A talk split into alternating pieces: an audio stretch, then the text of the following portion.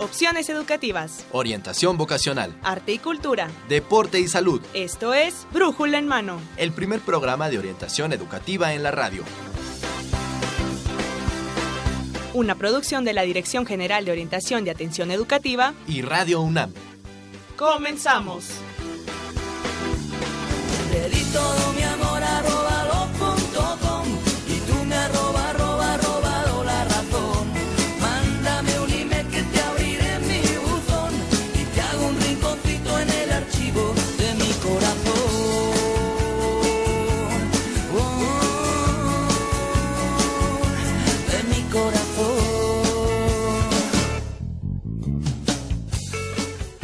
¿qué tal amigos de Escuchas? Muy buenos días, sean bienvenidos a Brújula en Mano, el primer programa de orientación educativa en la radio, que es una coproducción entre la Dirección General de Orientación y Atención Educativa y Radio UNAM. Hoy, lunes, inicio de semana 11 de abril, año 2006, transmitimos para ustedes nuestro programa número 1033 con un tema súper interesante para todos ustedes, muchachos que están en este proceso de aprendizaje y para aquellos que también siguen estudiando fuera de una aula. El día de hoy tenemos estímulos cerebrales mediante aplicaciones educativas en esta era de la tecnología que poco a poco nos está invadiendo y que esperemos no nos rebase. Así que quédese con nosotros durante los próximos 60 minutos, 59 que ya nos quedan, vamos a estar hablando de este tema muy interesante, estímulos cerebrales mediante aplicaciones educativas. Así que acompáñenos a través del 860 de amplitud modulada y en internet en www.radiounam.unam.mx. En unos momentos más también iniciamos transmisiones en YouTube en nuestro canal oficial de Brújula en Mano, así que quédese con nosotros. Mi nombre es Miguel González y es un honor y es un agrado poder dirigirme a ustedes a través de estos micrófonos. Espero que se comuniquen con nosotros, que podamos resolver todas sus dudas, todos sus comentarios, que nos hagan algunas peticiones también en cuanto a la música con la que abrimos nuestros programas en los teléfonos 55 36 89 89 o 55 36 43 39. También hoy hablando de estas aplicaciones y de la era de la tecnología, tenemos redes sociales. En Facebook usted nos, encuentra como Brújula en Mano, en Twitter arroba Brújula en Mano, escríbanos un correo electrónico brújula en mano arroba hotmail.com o si no hay en YouTube también podemos hacer esta o tener esta interacción. Y iniciamos el programa, ya tenemos dos minutos de haber iniciado este programa y abrimos con una sección que no nos puede faltar. Ya ustedes los escucharon la semana pasada Estamos estrenando nuestros nuevos talentos que van a estar acompañándonos durante lo largo de seis meses, que son nuestros compañeros prestadores de servicio social, que como le comentaba los escucharon en la semana pasada. Quiero presentar en primera instancia mi lado derecho con una sonrisa que quiere salir y que no deja salir. Él es Eduardo. Eduardo, ¿cómo estás? Bienvenido. Hola, muy bien Miguel, gracias. Aquí en Brújula en mano. Claro que sí, claro que sí. Vamos a iniciar con esto. Y también ligeramente le escucharon la transmisión anterior. Ella es Fabiola. Fabiola, ¿cómo estás? Hola, estoy, estoy perfecto. Eh, me encanta estar aquí con todos ustedes y con toda la gente que nos escucha en sus hogares y no sé, tal vez en su trabajo, en el otro lado del mundo, donde sea que nos escuchen. Oye, sí es cierto, tienes razón, en el otro lado del mundo nos podrán estar escuchando. Buenas noches o buenas madrugadas para aquellos que nos escuchan en el otro lado del mundo, así que para ustedes se pueden comunicar y en un momento nos podrán estar observando a través de YouTube. Pero muchachos, vamos a iniciar con las recomendaciones de esta semana, ¿verdad? Así es. ¿Qué nos tienen para esta semana? Pues vámonos a nuestras recomendaciones. Esto es orientación en corto.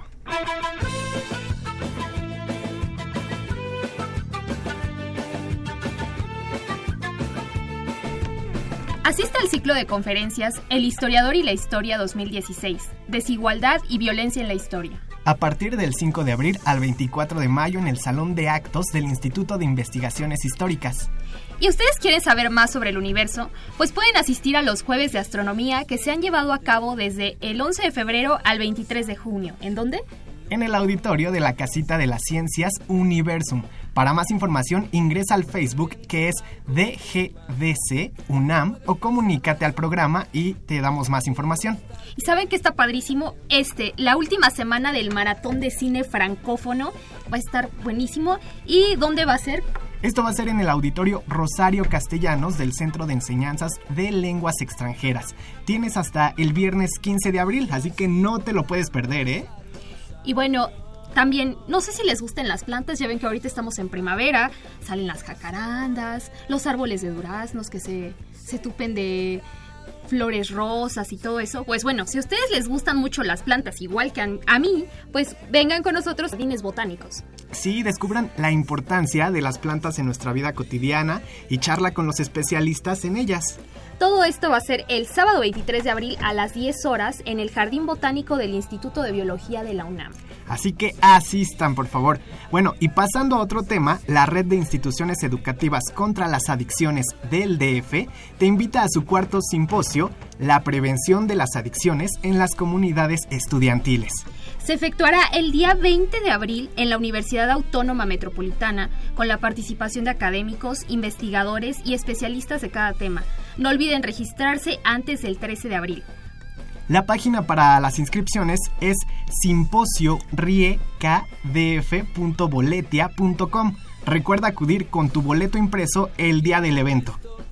Y por otro lado, el Instituto de Investigaciones Filológicas de la UNAM te invita a la segunda edición del curso Mujeres emblemáticas en la literatura y en la historia. Esto del 13 de abril al 7 de diciembre de 16 a 19 horas en la sala de usos múltiples. Las inscripciones están abiertas y más información en la página www.ifilologicas.unam.mx. Se me está trabando, Eduardo. Sí, es que está complicada la página, pero si marcan se las podemos dar. Exacto, nosotros les damos todos los datos si nos marcan por teléfono. Y por último tenemos una opción de arte que es la exposición La huella psíquica en el tiempo muerto de Aureliano Sánchez Tejeda. Esto en la Galería Luis Nishizawa de la Facultad de Artes y Diseño del 1 al 29 de abril. Y recuerden que también estamos en YouTube. Solo busquen nuestro canal Brújula en Mano y podrán ver la transmisión en vivo.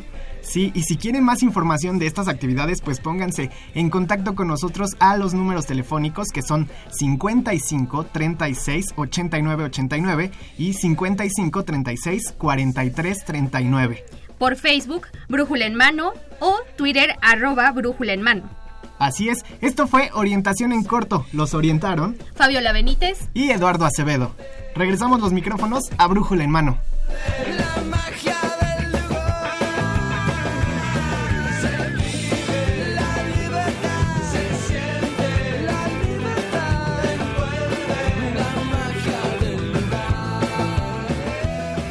Muchas gracias muchachos, muchas gracias por todas estas recomendaciones que el día de hoy tuvimos en orientación en corto, en estas nuevas voces que se están estrenando con nosotros. Vamos a irlas descubriendo y vamos a irlas conociendo a lo largo de los próximos programas, así que todavía nos resta una buena cantidad de tiempo para ir descubriendo lo que ellos hacen y todo este potencial que tienen. Comuníquense con nosotros, por favor, si tienen alguna duda o alguna pregunta de todas las actividades, de todo esto que estamos haciendo con ustedes y para ustedes pues entonces ahí están los teléfonos, las redes sociales, el correo electrónico, porque queremos estar en comunicación con todos ustedes. Actualmente ahorita estamos también realizando una transmisión en nuestro Facebook, así que por ahí también podremos tener contacto con todos ustedes. Tenemos ya, ahora se incorpora también en estos micrófonos Antonio, que ya lo han escuchado más tiempo aquí. Antonio, ¿cómo estás? Hola Miguel, buenos días compañeros, buenos días, pues te traigo aquí, vayamos a la siguiente sección, ¿qué te parece? Claro que sí, vamos a la siguiente sección que ya hemos trabajado y que ya conocen nuestros radioescuchas. ¿De qué Ah. se trata, Toño? Así es Miguel, pues mira, vamos a mandar por los senderos del lenguaje, palabra en gachupín, con el doctor Eduardo Cerrato Córdoba. Vamos a escuchar Gachupín. Radio UNAM y el Instituto de Investigaciones Filológicas de la UNAM presentan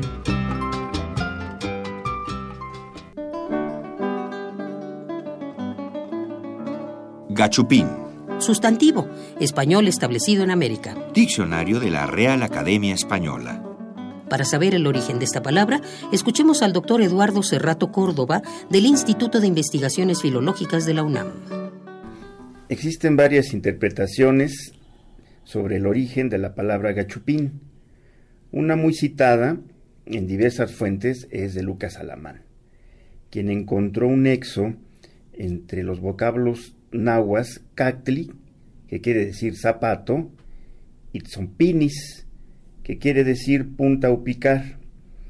De esta combinación apareció la expresión catzopini, que al perder las dos últimas sílabas se convierte en catzopín, que quiere decir el que punza o pega con la punta del zapato, y que los españoles al no poder pronunciar correctamente quedó como gachupín. Esta explicación no tiene ni rigor histórico ni filológico, pero nos lleva a- al origen de otra palabra, también de origen náhuatl, que es cacle, que todavía se usa en los barrios populares para referirse a los zapatos. Pero ¿de dónde viene la acepción moderna y despectiva de la palabra gachupín? Antonio Latorre, maestro del Colegio de México, realizó hace años un examen documental en textos de los siglos XV y XVIII, tanto en España como en México, y descubrió en una obra de Jorge Montemayor titulada Los cachopines de Laredo, que mm, se habla de un episodio ocurrido en Valladolid en 1547, cuando Francisco Cachopín, terrateniente famoso por su despotismo y soberbia, y por presumir de su linaje cristiano, se apropió del ojo de agua de la comunidad y fue al poco tiempo sometido por las autoridades de la Cancillería. El estudioso Carlos de Sigüenza y Góngora, en su carta Alboroto y Motín de los Indios, dirigida al almirante Andrés de Pez, en el año de 1692, relata que ese año fue muy desafortunado porque hubo intensas lluvias, inundaciones y una plaga de chahuistle que devastó las cosechas de trigo y de maíz.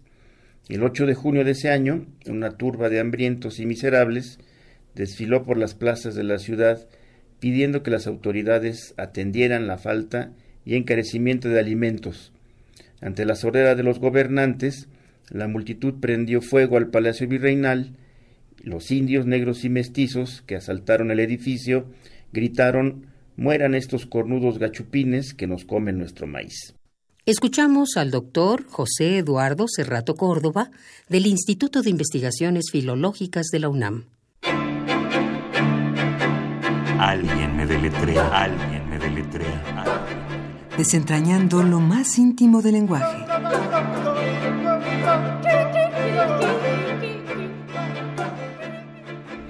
Amigos, pues ahí tenemos esta sección, los senderos del lenguaje, descubriendo una de las nuevas palabras que tenemos para ustedes en esta ocasión y el día de hoy fue la palabra gachupín, que a veces hacemos un mal uso de esta palabra, así que en estos senderos del lenguaje esperamos que vayan descubriendo y vayan redescubriendo el significado de las nuevas palabras. Y bueno, como ya es costumbre, tenemos publicaciones para todos ustedes. En esta ocasión se trata de dos publicaciones que corren a cargo del Instituto de Investigaciones Filológicas. Queremos agradecerle a la maestra Consuelo Méndez, que pertenece a este Instituto de Investigaciones Filológicas, por su apoyo y su colaboración que nos han hecho llegar el libro eh, Conjeturas verosímiles, Teoría de la Recepción, la didáctica de la literatura y elaboración de exámenes para evaluar la comprensión de textos. Esto va a ser totalmente fundamental para aquellos profesores que nos están escuchando y también para los alumnos que nos escuchan. Aquí una pequeña reseña dice, después de considerar la enorme suma de estudiantes que en todo el país se ocupan de textos literarios como parte de su formación y de evaluar los frutos muchas veces insípidos que se alcanzan tras largas horas destinadas a la lectura y análisis de tales textos, el autor se ha propuesto aprovechar el caudal de conceptos y de sugerencias de la teoría de la recepción para inquirir sobre las causas de eventuales fracasos en la enseñanza de la literatura. Así que esta publicación, Conjeturas Verosímiles, les va a funcionar muchísimo a todos los amigos. Tenemos dos publicaciones de esta y también tenemos La Visita Inesperada, Cró- Crónicas y Traducciones. Esta publicación es de Luis Martínez de Castro, es también del Instituto de Investigaciones Filológicas. Eh, Luis Martínez de Castro fue un joven relámpago que se extinguió a muy corta edad. Perteneció, como casi todos los hombres ilustres, a las brillantes promesas de la época, a la Academia de Letrán, y nos dejó un puñado de crónicas, artículos y traducciones que nos permiten apreciar su rigor y talentos literarios. Así que el día de hoy tenemos Cuatro publicaciones son dos de conjeturas verosímiles y dos de la visita inesperada. Lo único que tienen que hacer es comunicarse a nuestros teléfonos 55 36 89 89, 55 36 43 39, a nuestras redes sociales en Facebook o en Twitter. Y por favor, díganos que está interesado en estas publicaciones, en una de estas publicaciones, y entonces estará participando con nosotros. Así que esperamos todas sus dudas, todos sus comentarios.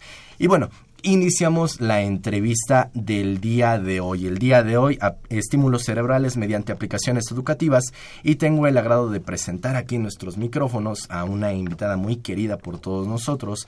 Ella es la maestra Alma Ibarra Obando. Ella es académica de la DGETIC, adscrita a la Dirección de Docencia en Tecnologías de Información y Comunicación. Maestra, muchas gracias por estar con nosotros. Muy amables, me da mucho gusto volver aquí con ustedes y espero poder aportar grandes conocimientos a la, a la gente que nos escucha. Claro, claro que sí, ya lo habíamos tenido en participaciones anteriores y pues nos quedamos muy fascinados con esta situación de las aplicaciones para, para estimular nuestro cerebro. Así que muchos, muchos de nuestros radioescuchas les llamó la atención en aquel entonces y hoy tenemos aquí nuevamente esta conversación con usted. Maestra, eh, para ir desmenuzando un poco y para ir entrando en esta situación de, de lo que es nuestro cerebro, ¿nos podría platicar precisamente cuáles son las funciones de nuestro cerebro? Bueno, lo primero sería comentar que el cerebro forma parte del sistema operativo. Y en, en esta forma, nosotros, estas estructuras son muy importantes para nosotros. ¿Por qué?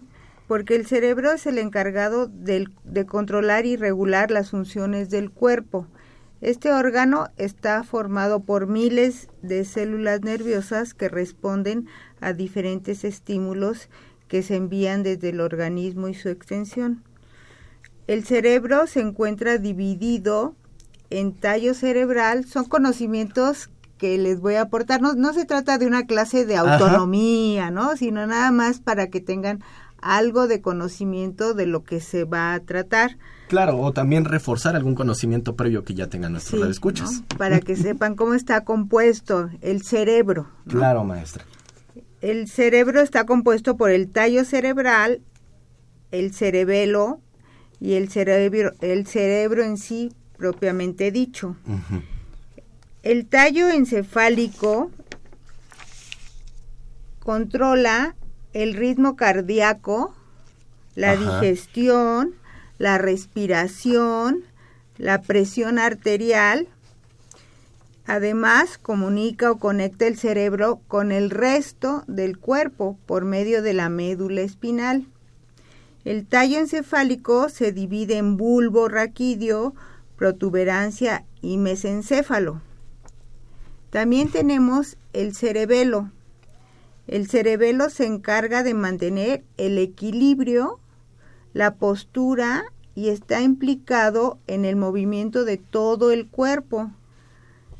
Se encarga de que los movimientos sean realizados de manera, de manera coordinada y precisa. Controlando funciones que son vitales, ¿no? Usted lo menciona, la respiración. y que nosotros no lo controlamos, ¿no? Es Ajá. en una forma automática, Ajá. ¿No? De forma involuntaria. como- Involuntaria. Ah, perdón, sí, involuntaria. Entonces, entonces para eso realmente si nosotros conocemos cómo funciona, podemos darnos cuenta de algunas cuestiones que a veces pues dejan de funcionar, ¿no? De dónde viene, por qué sucede, todas estas cosas que nosotros podemos nosotros ya darnos cuenta, ¿no? Claro. También tenemos en sí el cerebro. El cerebro está relacionado con los sentidos, las emociones, los recuerdos y las reacciones. En pocas palabras, es el jefe de nuestro cuerpo. Se encarga de recibir señales y devolverlas en forma de respuesta. Como ejemplo, es que si nosotros conos- eh, cocinando de repente ponemos la mano encima del quemador, ¿no? O de la parrilla, como le llamen, vamos a levantarla inmediatamente. Ese es un reflejo. Que nosotros realmente no controlamos, ni modo que dejemos la mano ahí hasta que se, Hasta nos, que se nos queme, queme. ¿no? Claro, Entonces sí claro. es, es importante mencionar otras estructuras importantes del cerebro, como son el sistema límbico y la corteza cerebral. Estos son forma pa- forman parte del cerebro. Yo les digo, no es clase de autonomía Ajá. o de, De anatomía de del cerebro. anatomía, Ajá. sino es para ir entendiendo un poco más, claro. Este, este cerebro que, bueno, controla gran cantidad o controla casi todas las acciones que realizamos, envía las órdenes hasta el extremo más lejano de nuestro cuerpo, pero usted lo mencionó en algún momento, dejamos de trabajar en algunas, en algunas funciones o se van deteriorando. En el caso de nuestro cerebro, ¿cómo podemos estimularlo para que éste no pierda, no deje de ejercitarse y no se atrofie? Pues en realidad lo que nosotros debemos hacer, ¿no? Para que realmente nos en forma automática sigan las funciones del cerebro. Entre ellas tenemos nosotros eh, la parte de la lectura, escuchar música, algunas cuestiones de actividades que ahorita explicaremos, Claro. de- que son aplicaciones que podemos bajar de internet y empezarlas a trabajar y hacer cosas automáticas, como hacer una lista, ¿no? Nos- nosotros tenemos una lista y entonces vamos ejercitándonos. Si va a ir uno al supermercado, decir, ya abrí el refrigerador y anotar, ¿no? ¿Qué Claro. me falta? Claro. Entonces, esos ejercicios que nosotros hacemos no es como decirle a alguien, oye, pásame la lista que voy a comprar, ¿no? Sino que nosotros estamos ejerciendo la, la función, el funcionamiento de nuestro cerebro para no dejar de hacer esas acciones. Claro, la lectura, usted mencionaba, maestra, que es una de las actividades que nos va a ayudar a, a estimular nuestro cerebro. ¿Algún tipo de lectura, algún género en específico o el que sea de nuestro agrado? Bueno, uno es eh, leer lo que nos gusta, ¿no? Claro. Porque si no, en realidad nosotros, si nosotros nos dan un libro que no nos llama la atención, lo leemos sin fijar la atención. Y cuando alguien le pregunta qué te pareció el libro en tal capítulo tal, dice, ah, sí, eso decía, Ajá. ¿no? Entonces sí es importante que nosotros vayamos ejerciendo la lectura y que se nos haga una costumbre leer lo que a nosotros nos gusta. Antes realmente muchos, muchos, iba a decir señores, porque era quien más se les notaba, leían el periódico, ¿no? Sí, sí, sí. Leían el periódico. Ahora, bueno, como están en internet, uno no se puede dar cuenta que tanta gente, sí, todavía hay voceros en la calle vendiendo los Los periódicos, periódicos. pero ya no con la misma intensidad que se hacía antes, ¿no? Claro. Y uno, bueno, cada quien leía lo que le interesaba. Las mujeres, por lo general, veíamos la sección de sociales, ¿no? A ver quién se casó, las modas. La gente realmente que trabaja mucho abrían las páginas de finanzas. Entonces, esa es parte muy, muy importante porque ubican, ya no buscan en todo el periódico saben en qué sección y en qué página van a encontrar lo que buscan, ¿no? Oiga, maestra, y, además anteriormente el, el periódico era un medio para cultivarse también. Antes era leer periódico para ah, incluso incrementar el vocabulario, ¿no? El periódico podría ser esto. Y en esta situación de no únicamente eh, estimular el cerebro para que no se atrofie, sino también para desarrollar un poco más estas capacidades con la lectura del periódico. Claro, claro, había secciones, ¿no? En donde uno podría ser un este ah, ahorita se me fue la palabra, ¿no? Un este Van a haber algunos juegos. algunos juegos, ¿no? Y entonces uno lo llenaba todo, ¿no? Había una lista Ajá. y tenía uno que llenar los cuadritos y eso entretenía demasiado a la gente, o sea, era muy bueno, ¿no?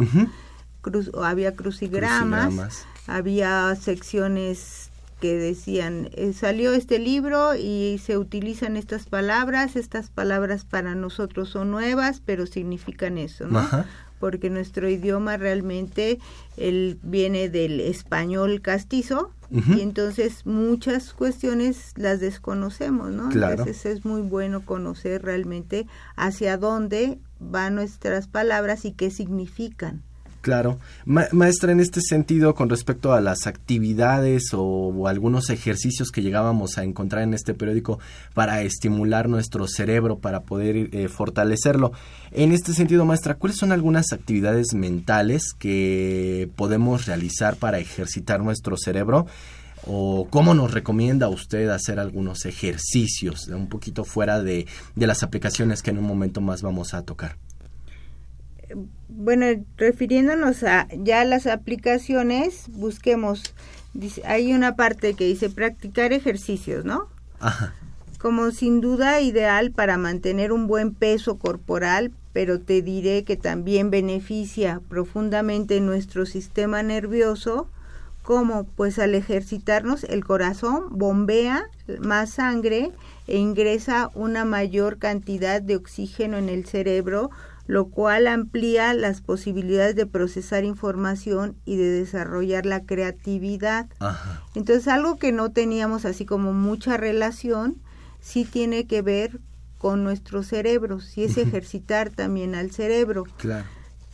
Hidratación del organismo también, el estar tomando agua, que dicen por lo regular dos litros de agua también, ayuda para ejercitar la circulación y tener y podemos visualizar las metas.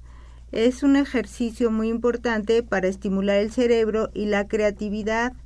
Es de visualizar metas. Los objetivos que nos proponemos son especies de desafíos que se le presentan a la mente y que ésta debe resolver. Por tanto, planteante, pla- planteate metas y visualizadas organizadas, ello pone en acción tu hemisferio del cerebro izquierdo. Esta parte del hemisferio eh, de- se refiere, el cerebro tiene dos hemisferios, Ajá, ¿no? Entonces el izquierdo y el derecho. Lo que realizamos y lo pensamos y lo procesamos con el, el hemisferio izquierdo, Ajá. realmente se ejecuta en el lado derecho. Entonces son de las partes que nosotros, si hay, yo tengo un problema en el hemisferio izquierdo, pues va a resultar que yo no puedo mover los brazos o el ojo o los pies del lado derecho. Entonces toda esta parte sí es muy importante saber, ¿no? Porque la gente que no tiene acceso a, a- o posibilidades de moverse del lado derecho piensa que todo su problema es del lado derecho Ajá. y en realidad es del lado izquierdo del cerebro Claro. entonces hay que ir a, a un neurólogo para que le apoye a uno y pueda uno volver a recuperar estas facilidades no Claro, claro. Y, y esto se puede ir recuperando, no es que se haya perdido por completo. no no no bueno sí puede uno si se atiende Ajá, Porque claro. el problema es que hay mucha gente que al perder también esa capacidad de ser optimista, entonces se va dejando y no se atiende ni deja que lo atiendan. Claro. Entonces es importante que si lo van a llevar al doctor, haga los ejercicios y haga las actividades que el doctor le va a recomendar. Cuando se vean mejorados, se van a dar cuenta que es cierto, ¿no? Que es cierto. Entonces, eh, échenle muchas ganas a su problema y verán cómo cuando menos sientan, ya otra vez van a estar en posibilidades de hacer su vida a veces como diaria o casi diaria, ¿no? Claro, claro, como antes de antes de tener al- alguna algún problema o que hayan sufrido alguna algún problema para perder esta capacidad cerebral. Sí, sí, sí, sí. Vamos a ir platicando más adelante ahorita después de este de esta pequeña cápsula maestra con respecto a las aplicaciones que nos van a ayudar para poder planear alguna actividad que tengamos, planear nuestro día a día, para poder hacer de mejor manera un cálculo mental o también para que podamos tener o fortalecer nuestra memoria visual. Así que amigos, no se despeguen porque seguimos platicando de estas de estos estímulos cerebrales mediante aplicaciones educativas. Quiero agradecer la llamada del señor Javier Guerra que ya está participando por el libro Conjeturas verosímiles. Nos gustaría que, que ustedes nos platicaran y nos eh, hicieran llegar, por favor, algún juego o alguna aplicación que hayan utilizado recientemente y que consideren que les ayudó a fortalecer su capacidad cerebral. Algún juego o alguna aplicación que hayan utilizado recientemente y estarán participando por esta publicación. Señor Javier ya está participando, así que vamos a la cápsula y estamos de vuelta con ustedes en unos cuantos minutitos. ¿Sabías que pasas 23 días al año usando tu celular? Lo que significa que estás casi cuatro años de tu vida pegado a un aparato. ¿Te suena familiar Facebook, Twitter e Instagram? ¿Y conoces aplicaciones que te ayudan a la estimulación cerebral? El cerebro es el órgano más importante de nuestro sistema nervioso, ya que además de ayudarnos a procesar la información, es quien controla nuestros movimientos, comportamiento y funciones corporales. Es capaz de retener y almacenar la información. Esto gracias a la memoria de corto y largo plazo. Actualmente existen aplicaciones para estimular y ejercitar el cerebro. Las apps de planeación son retos que aumentan tu capacidad intelectual. Las de memoria visual ayudan a estimular el hipocampo, que es la parte básica del cerebro cuya función es generar la memoria y el aprendizaje. Y las de cálculo mental que mejoran nuestra atención y concentración, ya que necesitamos que la mente esté al máximo rendimiento para hacer sumas, restas o multiplicaciones. ¿Te gustaría conocer más sobre estas aplicaciones y poner en práctica tu habilidad mental de una manera divertida?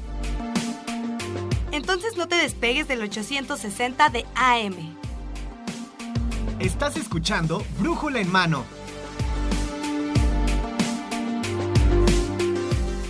De vuelta amigos después de escuchar esta pequeña cápsula y ahora sí maestra, ya nos vamos metiendo con las aplicaciones, con esta parte fuerte y que tal vez muchos están esperando y que digan platíquenos de esas aplicaciones maestra. Pues, perdón, perdón. Claro, claro, dígame. Pues en realidad ahora ya en Internet estamos invadidos de aplicaciones. Lo más importante es que nosotros ubiquemos o encontremos lo que nos va a ayudar a resolver nuestro problema. Claro. Por muchos juegos, ¿no? Hay muchos Ajá. juegos y a lo mejor si uno necesita estimular algo como el movimiento de las manos, cosas así, eso sí nos va a ayudar. Pero hay otros juegos que nos ayudan tanto en la memoria, en ejercitar la cuestión visual, para poder hablar, para poder recordar. Entonces uno busca y dice, este es el que me está ayudando. Ajá. Entonces tenemos, por ejemplo, eh, las aplicaciones que nos ayudan a planear.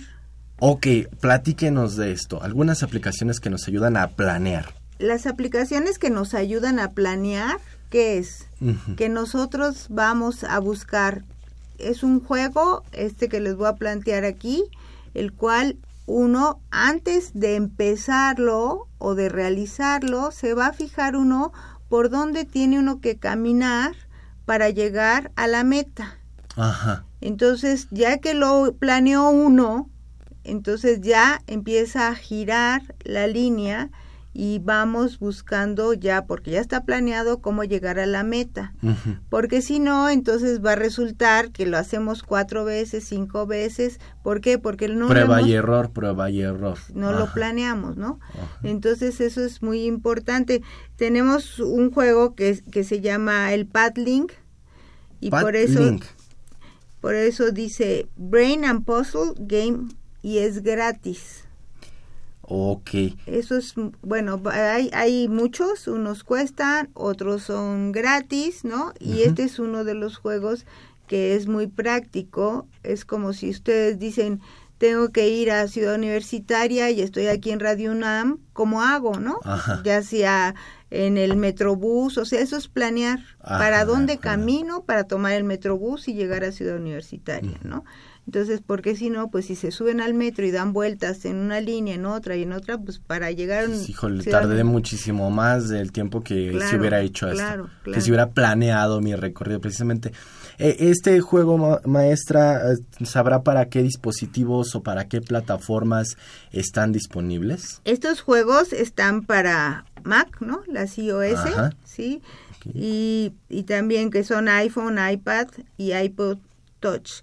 Los juegos, hay unos que están hechos para las PCs o las MacBook o las Mac, Ajá. pero la mayoría de ellos están también hechos para traerlo en el teléfono, en un iPad, en un Android. Entonces, ¿por qué? Porque la gente, bueno, si ustedes se fijan, o platicando o en el camión, en el metro, van jugando. ¿no? Sí. Entonces eso los entretiene mucho. Entonces es bueno bajarlo y ejercitarlo, no a lo mejor los audífonos y música y música y música, ¿no? Hacer también otro tipo de ejercicios. Claro, como usted lo dice, descargarán un- alguna aplicación en nuestro teléfono que de repente aquí también en la Ciudad de México los trayectos llegan a ser muy pesados y por qué no aprovechar ese tiempo, usted lo menciona no nada más en música, sino en alguna aplicación, en un juego que sin darnos cuenta nos va a estar ayudando a fortalecer nuestra capacidad cerebral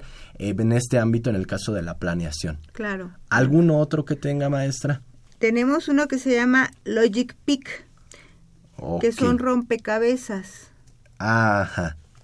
Este juego, eh, tipo rompecabezas, nos está todos los cuadros y uno tiene que fijarse y rellenar los cuadros que uno piensa que nos va a dar el resultado y va a salir la pieza que estábamos buscando.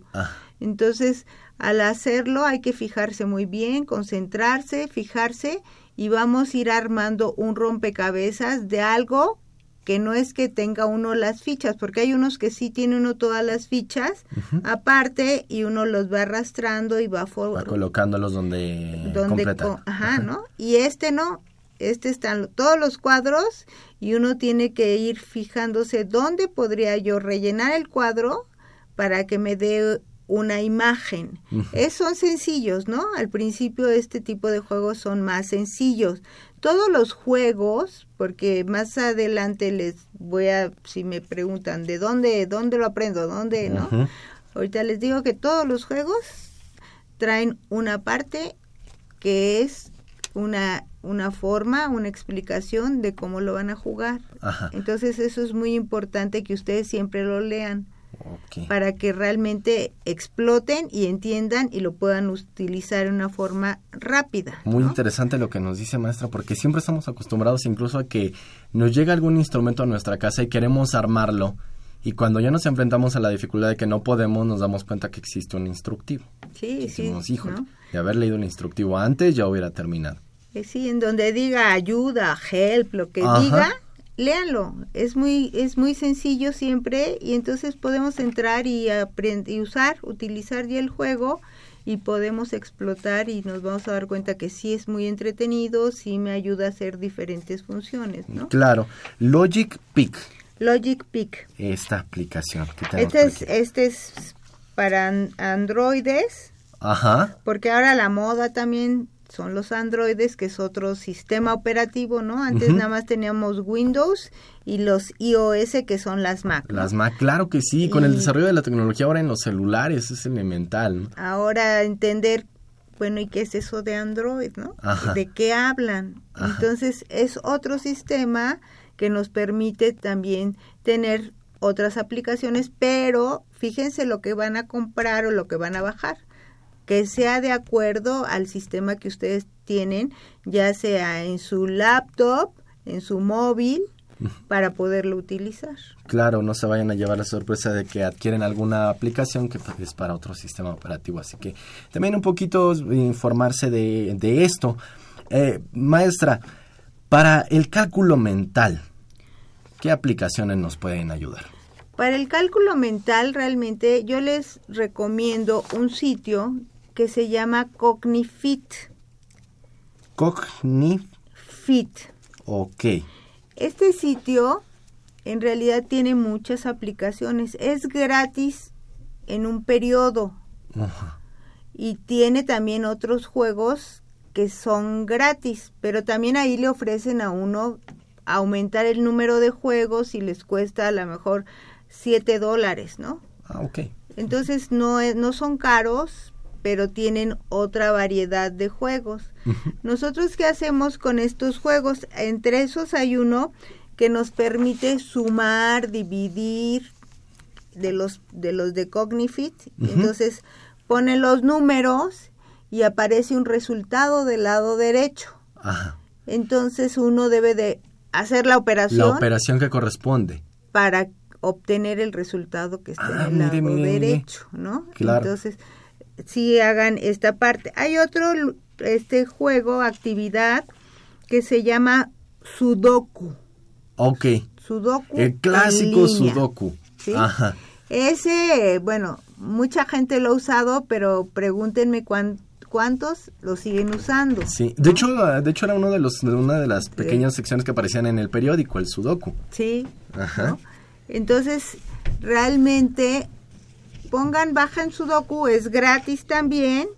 Ahí vienen las explicaciones porque hay reglas que no podemos romper, no podemos poner dos números eh, iguales en la misma línea o en la misma columna y entonces vamos obteniendo los resultados y si nos equivocamos, entonces no puede salir el resultado, ¿no? Ajá. Marca el error.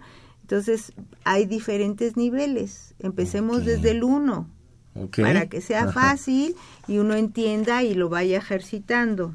Cognifit es Cognifit. una página. Una página Ajá. y en donde encontramos varias actividades. Claro. En el caso de la memoria visual o para lograr eh, fortalecer nuestra memoria, que a muchos les dirán es que soy pésimo en esta parte de, memorizar un concepto que más que nada tiene que ser comprender un concepto.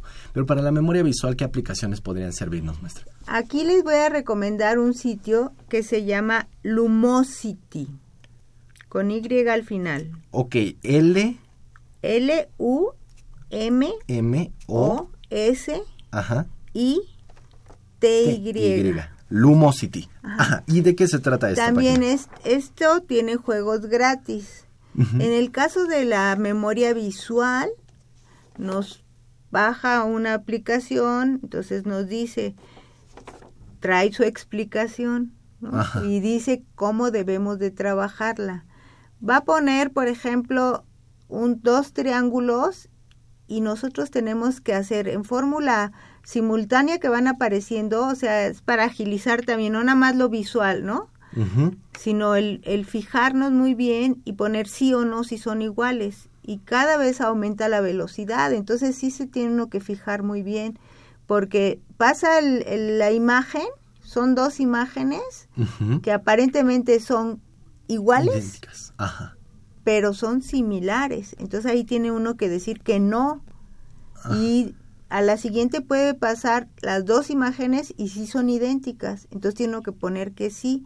Pero no es automático que cinco sí, cuatro no, ¿no? No. Va siendo aleatoria la forma en la que aparece. ¿no? Entonces sí Ajá. nos está obligando a que prestemos realmente atención, una atención visual a lo que se nos presenta enfrente. Entonces eso es como decir, visualmente yo ya sé que si voy a atravesar una calle y está el semáforo para peatones, si está en rojo, no debo pasar, Ajá. ¿no? Entonces esa es parte de nuestros, nuestros ejercicios, porque si uno ve al muñequito y no sabe que el rojo es párate y el, el verde es camina, pues me voy a pasar a la mejor o me puedo quedar ahí horas parado, Sí, sí, ¿no? sí. Entonces sí es bueno ejercitar toda esta parte de actividades. Claro, la memoria visual también nos puede ayudar muchísimo. De repente, cuando estamos estudiando, podríamos hacer estas asociaciones, ¿no? Claro. Un concepto lo vi de tal manera, como que le tomo una fotografía que la guardo en mi memoria y entonces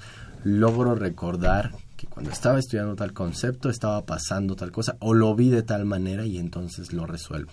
Sí. Y esto nos va a ayudar un poco. Sí, hay actividades como si fuera un experimento, ¿no? Claro, Pues aquí lo tengo en la cabeza y lo voy jalando y jalando y jalando hasta que resulta que sí ya obtuve su resultado.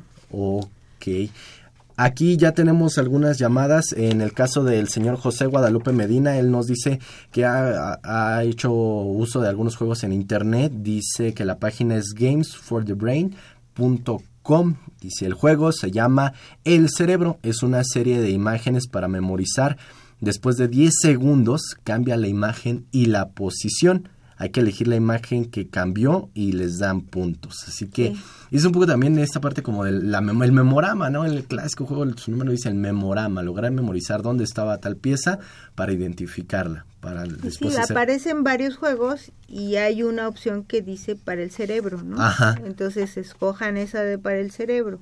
Claro, claro, pues ahí está esta aportación del señor José Guadalupe Medina, envía saludos al equipo de Brújula en Mano. Claro que sí, nos escucha cada semana, señor José Guadalupe, un abrazo para usted, para toda la familia que nos está escuchando cada fin de semana. Vamos a seguir, platicando en un momento más de estas aplicaciones para la fluidez verbal, si están interesados en esto, cuando se están preparando para alguna exposición. Así que no se despeguen del 860 de amplitud modulada. Vamos a conocer una de las 117 carreras que ya tiene nuestra máxima casa de estudios. Así que los invitamos a que no se despeguen. Vamos a un corte, pero aprovechen para comunicarse con nosotros. Recuerden, estamos obsequiando el libro La visita inesperada, Cró- crónicas y traducciones, y también de Alberto Vital, la publicación Conjeturas Verosímiles. Lo único que tienen que hacer es comunicarse con nosotros y díganos, platíquenos algún juego o alguna aplicación que hayan utilizado recientemente y que consideren les ayudó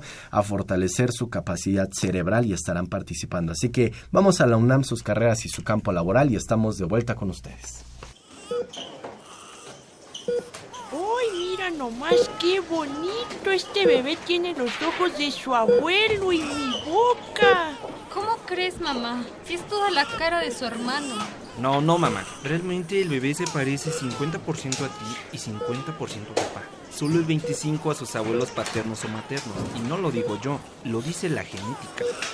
Oh, óyeme, óyeme, ¿de dónde sabes tanto, mijito? Ay, abuela, yo van como 50 veces que te digo. En la carrera de ciencias genómicas me han enseñado cómo la información genética se hereda y dicta nuestras características como especie o individuo. Ay, no, no, no, no, esas cosas hay que echarle mucho coco. Has de ser muy inteligente para estudiar eso, ¿no, mijito? Pues solo el gusto por aprender cosas nuevas. Mm, Las matemáticas, computación, biología. Ah, y saber inglés, ya que muchas lecturas están en ese idioma. Además de mucho compromiso, creatividad y constancia.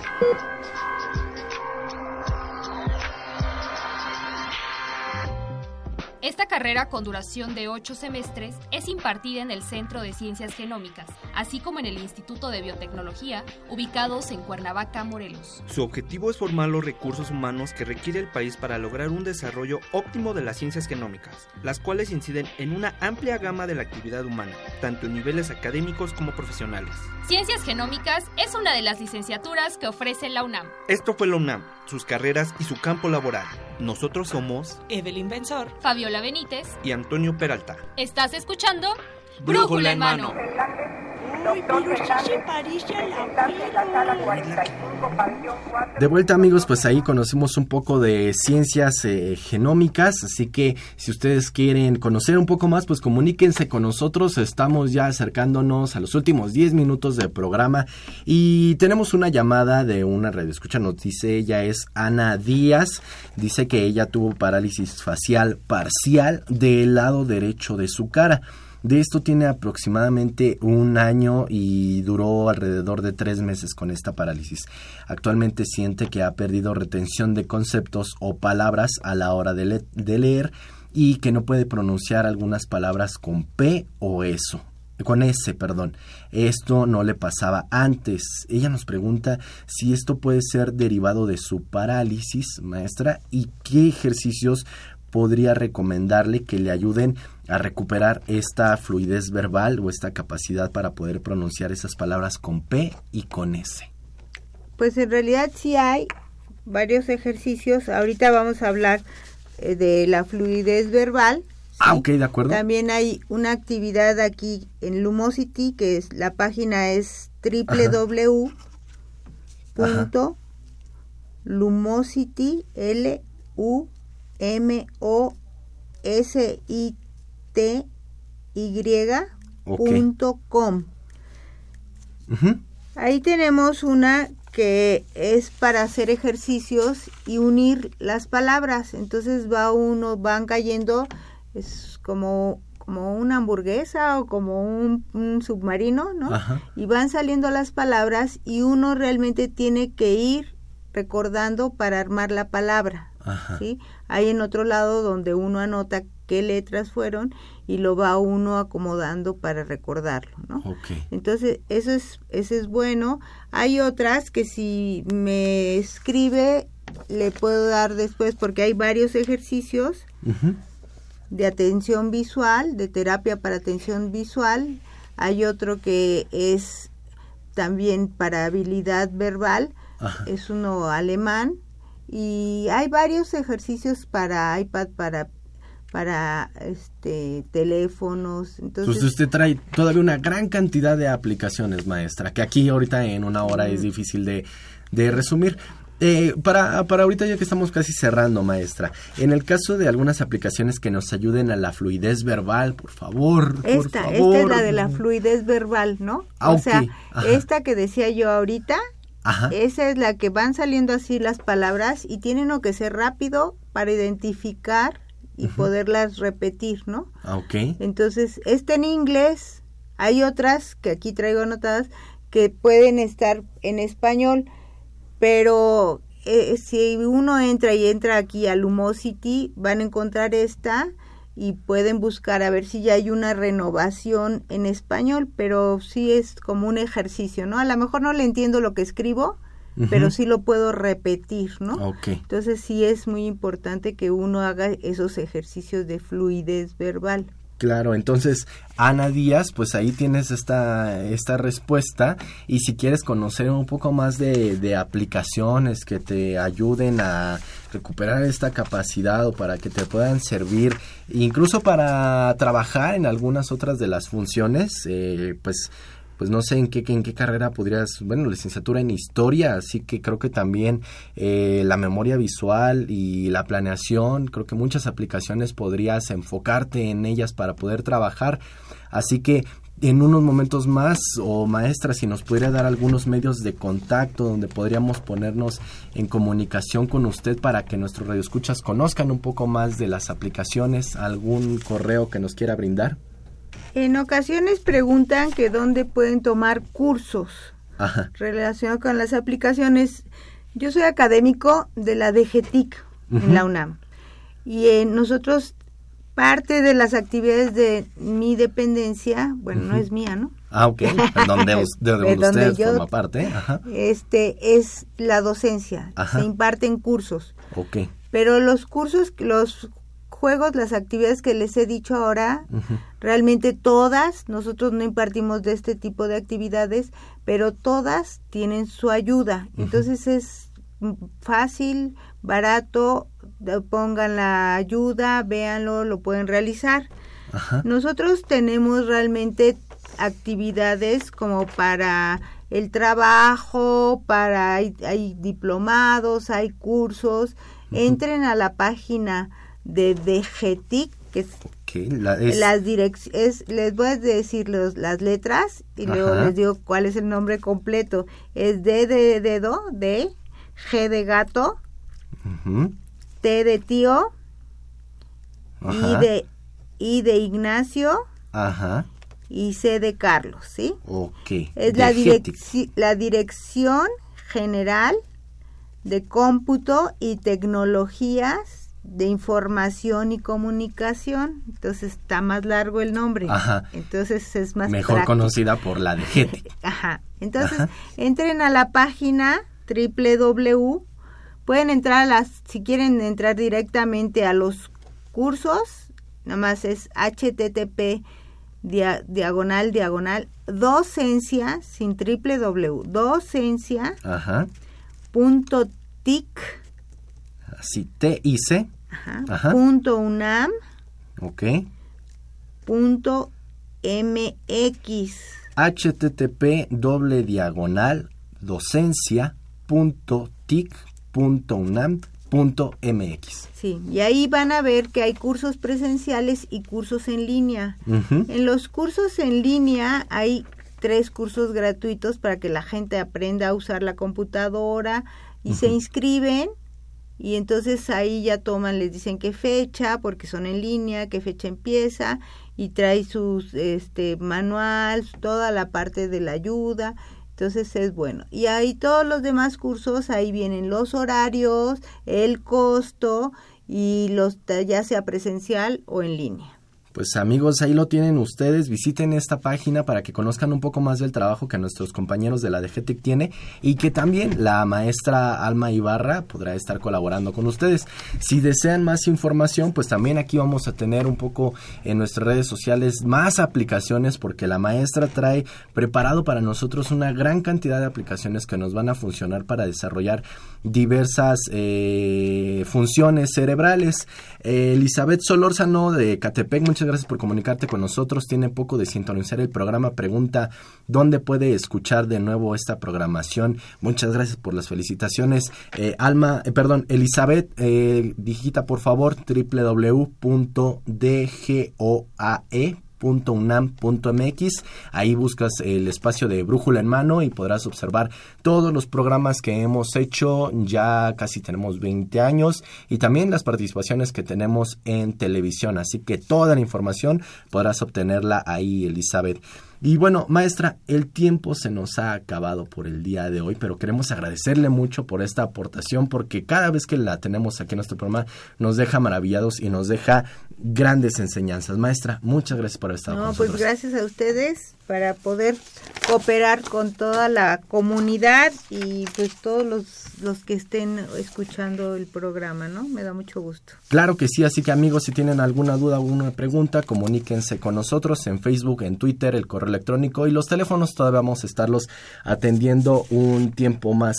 Queremos agradecer a todas las llamadas, también aquí llamadas de Antonio Gómez, eh, utilizando el periódico ayuda a fortalecer su mente porque juega los crucigramas. Así que Antonio, pues a seguir le- leyendo y amigos, todos ustedes fortalezcan ese espíritu para que hable muy, muy fuerte. Maestra, muchas gracias por haber estado con nosotros. No, al contrario, muchas gracias y Y- felicidades por su programa. Muchas gracias maestra y los invitamos a que queden- se queden con nosotros y que eh, tenemos una cita el próximo lunes porque vamos a estar aplan- hablando de museos interactivos. Así que no se despeguen de esta producción. Queremos agradecer en los controles técnicos a Socorro Montes en la producción y locución, a Marina Estrella, Evelyn Benzor, Dalila Picasso, Emanuel Granados, a Eduardo, a Maxta, a Fabiola, a Antonio en la producción general y realización, a Saúl Rodríguez Montante y de estos micrófonos se despide Miguel González. Solo le pido, sea feliz y quédese en Radio UNAM.